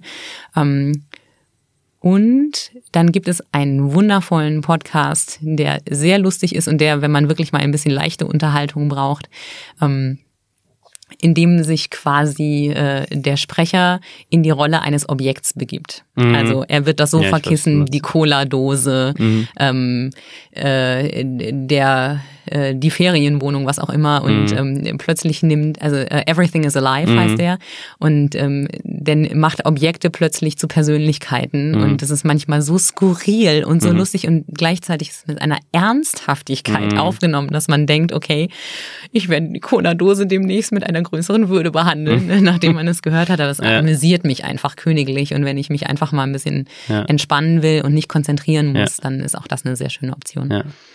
Ich habe gerade nochmal meine, die, die Folgen durchgehört, die ich so, so Sachen, die ich so, ich, ich merke, ich bin da ein bisschen spießiger als du. Ich höre tatsächlich einfach so ganz klassischerweise echt einfach wahnsinnig gern Menschen zu, die mehr wissen als ich. Und ähm, das. Ich würde das nicht als spießig bezeichnen, das ist wahrscheinlich der Grund, warum du so viel weißt. Und ich mich manchmal nur unterhalten lasse. Ich weiß nicht, aber das ist, ja, ja, also bei mir ist tatsächlich sehr viel einfach Wissen, dass ich einfach, Mhm. ich bin irgendwie süchtig nach Wissen. Ja. Und ähm, diese Unterhaltungspodcasts reine so eher weniger. Ähm, aber natürlich, äh, ich würde ich auch mitnehmen auf die einsame Insel. Ähm, sämtliche der anderen Podcasts, die wir hier bei der Schwäbischen machen. Das musstest du jetzt noch schnell sagen. Das, äh, na, das war mir jetzt ein Anliegen. Aber Also ich würde tatsächlich äh, dann äh, ja, weil wir, weil ich da tatsächlich, das ist, wenn wir es, also wenn wir jetzt über über mein berufliches Leben sprechen, ähm, das ja auch ein Wahnsinns ähm, wahnsinnig toll ist, was wir da inzwischen auf den auf den Beinen haben, finde ich. Also ohne jetzt zu viel in die Eigenwerbung zu gehen, aber was äh, was du machst, was ähm, was du Lukas mit seinem Psychologie-Podcast machst, was die beiden Chefredakteure mit der Leitung machen, was Filippo mit ähm, sein, ähm, sein Angeschwitzt macht über Fußball, ähm, der auch echt wahnsinnig viel Ahnung hat, einfach ähm, der Lokalpodcast hier mit Olli. Das ist, also, das ist schon, schon auch echt bemerkenswert. okay.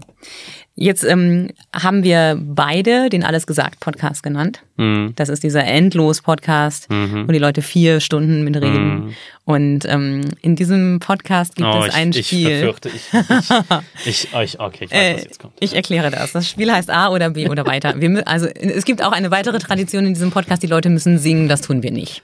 Das ist Darauf verzichten wir. Ähm, schon alleine, weil ich mich nicht zum Haar hier zum Affen machen möchte. Ich kann nämlich überhaupt nicht singen. Ähm, wir können nachher, wenn die Mikros aus sind, noch ein bisschen Last Resort brüllen das- oder das so. können aber wir das machen, tun wir ja. ohne Mikros. Ähm, besser so. es gibt dieses Spiel A oder B oder weiter. Ja. Ähm, mit der Doro-Bär-Regel, dass man nur dreimal weiter sagen darf. Sonst wird es zu einfach. Ja. Und ähm, das spielen wir jetzt. Leider haben wir keine Maria, die mitzählen muss. Deswegen muss ich jetzt hier multitasking-mäßig aufpassen. mich wir nicht- machen sehr viele Podcast-Anspielungen, die, genau. viele Hörer vielleicht gar nicht also, verstehen. ja, das macht nichts. Also Doro Bär war eine, äh, ein Gast in dem Alles gesagt äh, Podcast Stimmt, und auch sie musste dieses Spiel ja. spielen und dann fing sie an, dauernd weiter zu sagen und dann wurde eine neue Regel aufgestellt.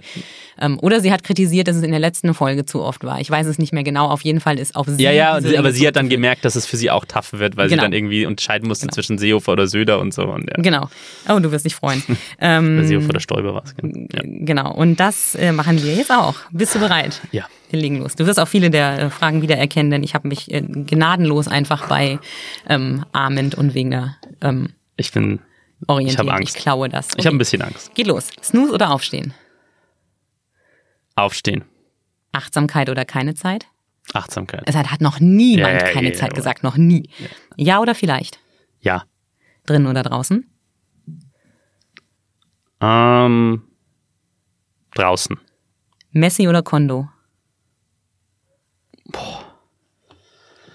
Ähm, also du meinst Marie Kondo oder genau, diese die, Aufräumen die, die Fetischistin? Aufräumen-Fetischistin, die auf. Äh, ich finde die ganz furchtbar. Ich würde aber trotzdem eher sagen Kondo, weil ich, ich so ein gewisses Grad an Unordnung werde ich sehr, sehr schnell unruhig bei, ähm, ja, an oder aus?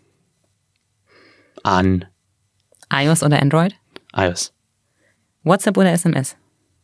WhatsApp, Anruf oder Sprachnachricht? Anruf, hundertmal, Bio oder regional? regional, Waffel oder Becher? Becher. Padua oder Neapel?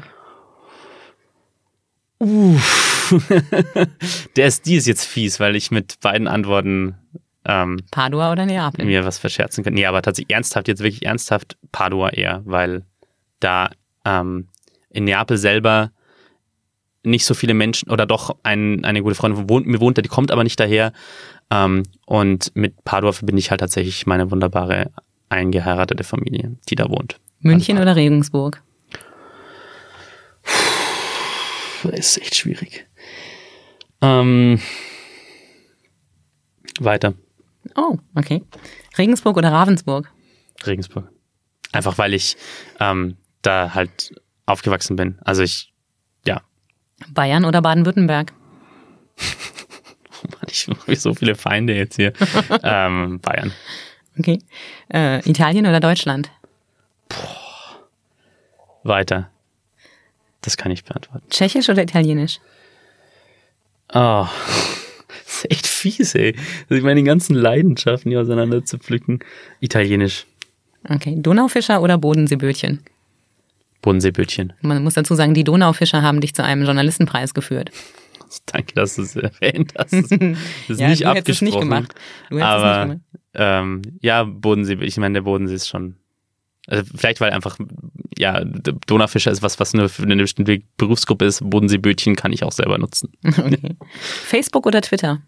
Twitter, ganz klar. TV oder Netflix? Netflix. Alles gesagt oder Servus, Grüezi und Hallo? Servus, und Hallo. The Daily oder Lage der Nation? The Daily. Sachs Pauli oder Lebenssache? Sag's Pauli.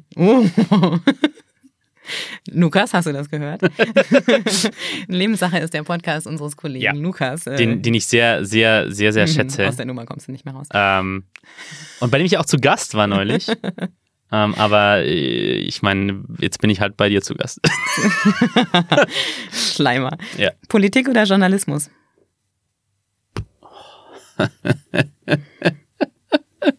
Journalismus. Politik oder Jura?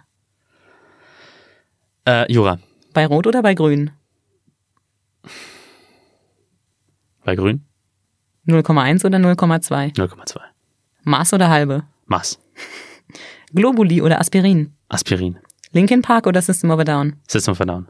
Kühnert oder TSG? Ey, du willst mir ernsthaft von mir als Politikredakteur verlangen, dass ich jetzt irgendwie Politiker ranke Oh, nochmal. es kommen noch mehr. Boah. Pff, TSG. Seehofer oder Söder? Seehofer. Merkel oder KKK? AKK. Ah, boah. Merkel. Putin oder Trump? Weiter. Das war die letzten Ah. Wörter. Gendern oder nicht gendern? Nicht gendern. Evernote oder Trello? Evernote. Fußball gucken oder Fußball spielen? Fußball spielen. Das war's. Die erste gemeinsame Wohnung, die zweite Schwangerschaft, drei Zimmer, der vierte Stock, die fünf Nachbarn. Der erste Umzug, die Doppelhaushälfte, das dritte Kinderzimmer, Verkauf des Viersitzers, Hauptstraße 5. Der erste Hauskauf, die beiden Ältesten zum Studieren, das dritte Haustier, vier Kilometer in die Stadt, 25 Jahre zusammen. Unser Leben wandelt sich und mit ihm unser Zuhause. Gut, wenn man einen Partner hat, der in all dem Wandel den Überblick behält. Bauerimmobilien. Immobilien sicher kaufen und verkaufen seit 1994. www.bauer ohne e-immobilien.de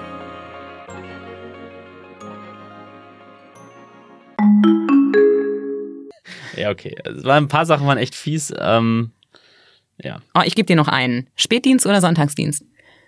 Spätdienst. Okay, das waren jetzt aber wirklich alle. Interessant, wo du überlegen musstest. Nämlich, was meinst du? Na, also Kühnert oder TSG hätte ich gedacht, ginge, käme irgendwie flotter. Dass du das Mhm. schlimm findest, hätte ich äh, nicht gedacht. Hm. Und ähm, bei Padua oder Neapel hätte ich auch gedacht, dass das schneller kommt. Ja, ähm, das, also ich kann beides erklären bei, bei, bei, bei Kühnert oder TSG. Ähm, also da habe ich ein bisschen überlegt, weil ich, äh, das, das irgendwie zwei sehr spannende Politikertypen beide sind. Ähm, TSG, kurz zur Erklärung, Thorsten Schäfer-Gümbel, SPD-Politiker aus Hessen, ähm, der sich ja jetzt zurückgezogen hat, der momentan interimistisch die SPD mitführt, also äh, für, einen- für einen gewissen Zeitraum der aber ähm, der irgendwie sehr unterschätzt worden ist immer über die Jahre, weil er ein sehr kluger Kopf ist, finde ich, der auch seine, naja, seine schwierigen Seiten hat, aber ähm, so sehr für so eine in die Sachen reingraben Politik ähm, äh, steht. und dass die oft unterschätzt wird, finde ich, und, und, zu gering geschätzt wird. Und Kühnert, ähm, ich teile viele seiner Thesen. Jetzt, wenn ein Meinungsartikel, äh, wenn wir jetzt nicht einen Meinungsartikel über manche Thesen schreiben würde, teile ich viele davon nicht. Aber er ist halt unglaublich begabt und ähm, ist ein spannender, ein spannender Mann. Ja, also ich finde beide spannende Politiker und ich glaube, eine Demokratie braucht äh, Politiker von beiden Sorten. Also eher so die, die rhetorisch sehr, man braucht diese rhetorische Begabung und dieses so nach vorne gehen und sich was trauen. Man braucht aber auch die, ähm, die, die an der Sacharbeit sehr stark sind und sich in die Themen reingraben und dann, ja, genau.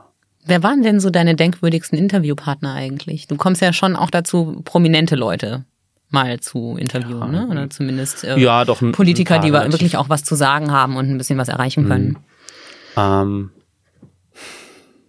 du meinst jetzt das Interview, das ich, an das ich am liebsten zurückdenke? Mhm, das, was dich am meisten irgendwie beeindruckt hat, ob negativ oder positiv, ist mir da ehrlich gesagt sogar egal. Aber ähm, ich, ich äh, er schlägt sein iPad den, auf. Ich kurz den Namen äh, nochmal nachsuche, nicht, dass ich noch einen kleinen Fehler mache. Ähm, da ist er wieder der akribische. Ja, genau, das möchte ich auf mhm. keinen Fall machen. Ähm Sebastian ist übrigens einer der Printredakteure bei uns im Haus, die ständig ähm, äh, sämtliche iPad-Spielereien auch ausnutzen. So ist es ja. Ich drucke fast nie was aus. Ich ähm, versuche das alles papierlos zu halten. Ich habe sogar noch meinen Namen, den korrekten Namen, Roald Hoffman ist ein ähm, Chemie-Nobelpreisträger und den durfte ich in meiner Zeit bei der Mittelbayerischen Zeitung ähm, im Jahr 2000, zwischen Ende 2015 und Anfang 2016 interviewen, weil der dort äh, zu Gast war kurz da so eine Kulturveranstaltung gemacht hat. Und das war, es war ein unfassbar, ist ein unfassbar faszinierender Mensch, der als Kind den Holocaust überlebt hat, ähm, aus dem heutigen Polen stammt, ähm, einer jüdischen Familie und der eben Chemie-Nobelpreisträger ist und, und Dramaturg, der Theaterstücke geschrieben hat. Und mhm. eins davon habe ich dann vor dem Interview gelesen, wo es eben um eine Familie geht, die ähm, versteckt wurde vor den Nazis. Und ich habe mich damals mit ihm über die Flüchtlingskrise sogenannte, die damals auf dem Höhepunkt ziemlich war, ähm, unterhalten. Und das war ein, ich fand dieses Interview, ich weiß nicht, ob es jetzt wirklich zum Lesen so gut war, aber es war so unglaublich, ich fand diesen Menschen so beeindruckend. Und mhm. die Intelligenz und die, ähm, ja, vor, vor dem Hintergrund seiner Biografie, also dieses, äh, diese, diese Humanität, dieser Humanismus, der aus ihm gesprochen hat und diese wahnsinnige Intelligenz. Ich habe so, es gibt also kaum was, es gibt ja vor zwei Sachen, die ich quasi uneingeschränkten Respekt habe. Das ist zum einen Intelligenz und zum anderen Humanität. Das sind die zwei Sachen, die ähm, die für mich einen Menschen ausmachen. Hm. So am stärksten. Das stimmt. Das sind auch einfach Eigenschaften, die äh, bewundernswert sind. Und, äh Vielleicht zur Intelligenz gehört auch immer Neugier dazu, die, die, die finde ich auch unglaublich, unglaublich bemein, also beneidenswert. Und ich finde es unglaublich furchtbar, wenn sie einem Menschen fehlt.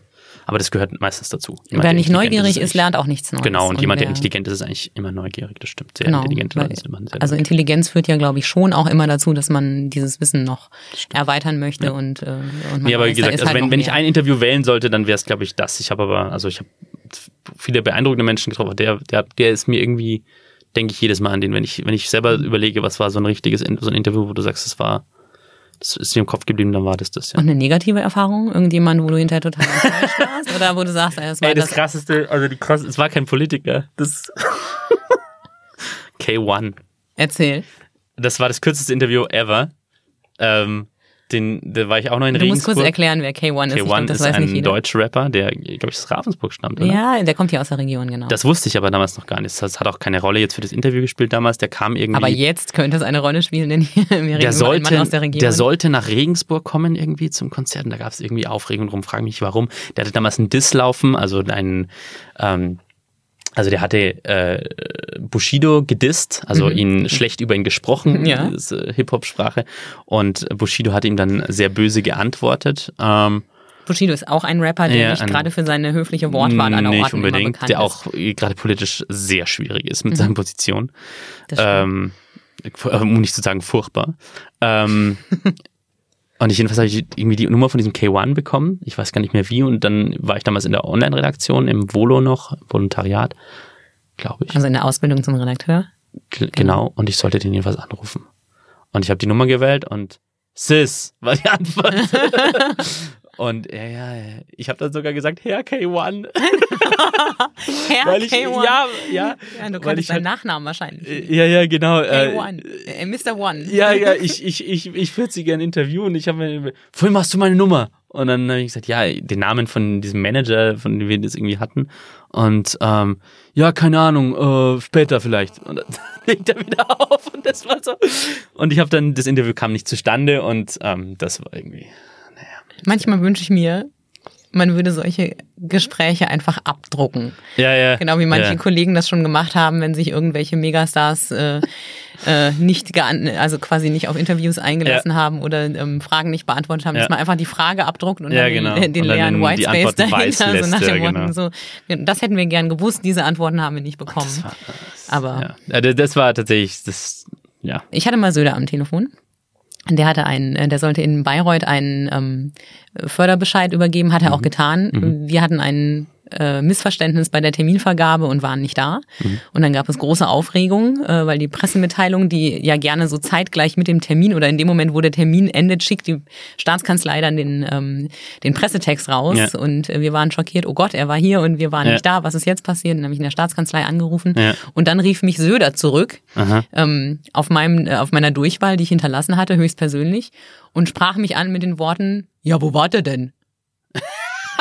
Und ich war völlig konsterniert, weil ich dachte, Moment, duzen wir uns? Was ist hier los? Kennen wir uns? Ich kenne den Mann doch nur aus Ja. dem äh, Ja. äh, quasi aus der Medienwelt. Ja. Ich, äh, das war einer der Momente, wo ich einfach nicht gecheckt habe, ähm, dass es in Bayern oft ein Problem mit der Anrede äh, gibt, wenn es im Plural ist. Ja. Das, ähm, Das ist in Baden-Württemberg aber auch so, ne? Dass ja, ja, auch das, das, ihr, ist im äh, Süden äh, weiter verbreitet, dass man ihr auch in der höflichen Form anwendet. Und ich weiß noch, dass ich einfach am Telefon saß, eine Sekunde nach Luft, schnappte und dann Aha. ein professionelles Gespräch mit ihm führte, in dem ich ihm auch höflich ähm, das Sie äh, antrug, aber Ja. ich kurz völlig irritiert war, ob sich Journalisten und ähm, äh, Politiker in Bayern wohl ständig duzen und ich das nur bisher als Einzige nicht mitbekommen Ja, hatte. Also die, die kulturellen äh, Schocks. ja, so erlebt, Kulturschocks, äh, sprachliche äh, Besonderheiten. Das musste ich erst lernen. Das äh, fand Ja. ich damals sehr verwirrend in dem Moment. Ja. Und dass ich nie wusste, ob Servus jetzt Hallo oder Tschüss heißt. Das hat auch eine Weile gedauert, bis ich das als äh, allumfassendes, immer, immer nutzbares Wort begriffen hatte. Mhm. Ja, ja, so Ja, ist wenn man als äh, Nicht-Bayerin dann äh, plötzlich da landet. Der Ton ist da manchmal etwas, also bei CSU-Politikern etwas ähm, direkter, als, als man das vielleicht in, in anderen Regionen Deutschlands bei anderen, also nicht nur bei CSU-Leuten, aber allgemein bei bayerischen Politikern mit Journalisten mal ein bisschen, habe ich das Gefühl, so ein bisschen direkter noch, dass man Kann auch schon sein. Leute auch mal von der Seite anspricht. Ähm, gar nicht böse gemeint, aber dass eher das halt so Ja. Gepflogenheit ist. Ne? Aber es war ein, ein lustiger Moment damals. genau. So, ich glaube, wir haben beide noch äh, ein bisschen was anderes zu tun heute. Mhm. Ich würde gerne noch mit dir über äh, Italien und äh, italienische Lebensfreude und ähm, äh, Metal der 90er sprechen. Aber ich glaube, das heben wir uns mal für ein Feierabendbier irgendwann auf. Gerne. Äh, Sebastian, danke, dass du bei mir warst, dass du mir so Gern viel aus geschehen. deinem Leben erzählt hast. Ich danke dir für die Einladung. Ich hoffe, die Nervosität hat sich gelegt und Ja. Bis auf die auf den Fragenkatalog scheint es ja so schlimm nicht gewesen zu sein. Alles easy. Sehr schön. Okay. Wie gesagt, danke, dass du da warst. Gerne. Und jetzt ähm, machen wir uns wieder an die Arbeit. Jo. Ciao. Ciao. Das war Sachs Pauli, ein Podcast von schwäbische.de. Redaktion und Moderation von und mit Andrea Pauli. Für die Technik und Umsetzung ist Emin Hohl verantwortlich. Die Musik hat Tommy Haug für uns geschrieben und eingespielt. Mein Gast heute war mein Kollege Sebastian Heinrich. Wenn Sie Feedback haben, dann schreiben Sie mir an podcast.schwäbische.de. Danke fürs Dabeisein. Wir hören uns.